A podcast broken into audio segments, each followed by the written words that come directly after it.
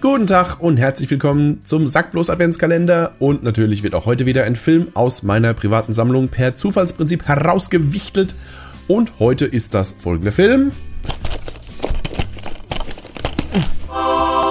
Die Unglaublichen Teil 2.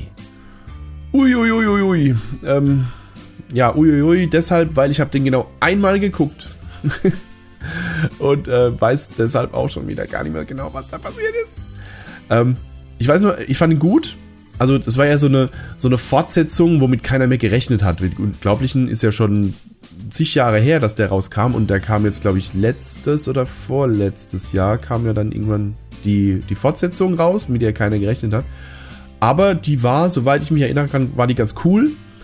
Ähm, hat so ein bisschen jetzt die Grundprämisse umgedreht. Im ersten Teil ging es ja darum, dass hier ähm, Mr. Incredible, dass die, also die Superhelden ja alle in Rente waren, beziehungsweise halt in Zwangsrente, weil sie nicht mehr äh, als Superheld agieren dürfen.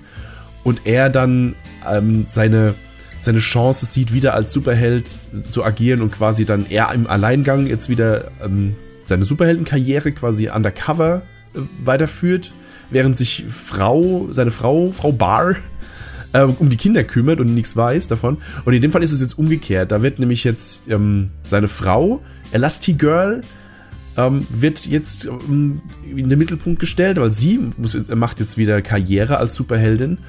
Und er muss sich zu Hause um die Kinder kümmern. Dann wird halt die Situation ein bisschen umgedreht, wie halt sie, die Karrierefrau, dann immer jeden Tag loszieht und die Welt rettet, während er zu Hause halt den Haushalt macht und sich um die Kinder kümmert und so.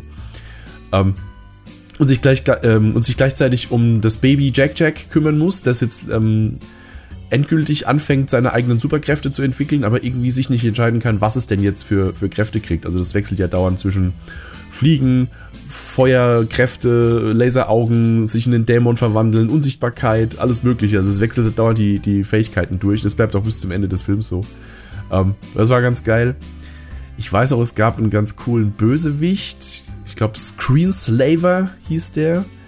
Der halt irgendwie aus dem, aus dem Hintergrund agiert und ähm, boah, ich weiß gar nicht mehr, was sein Plan war. Ich weiß nur, es war, ich glaube, irgendwas mit Konsumkritik und so war eigentlich einigermaßen äh, ein bisschen Gesellschaftskritik noch mit drin. Und puh, ich glaube, da hört es jetzt auch schon langsam auf.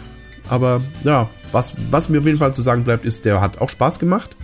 Es war natürlich jetzt nicht mehr die ähm, große Innovation und die große Neuerung, so wie der erste Incredibles, der ja mal was ganz anderes gemacht hat. Aber das ist in dem Fall einfach mehr vom Gleichen, insofern aber auch mehr vom gleich Guten. Insofern kann man sich den zweiten Teil auch geben. Der macht genauso Spaß wie der erste.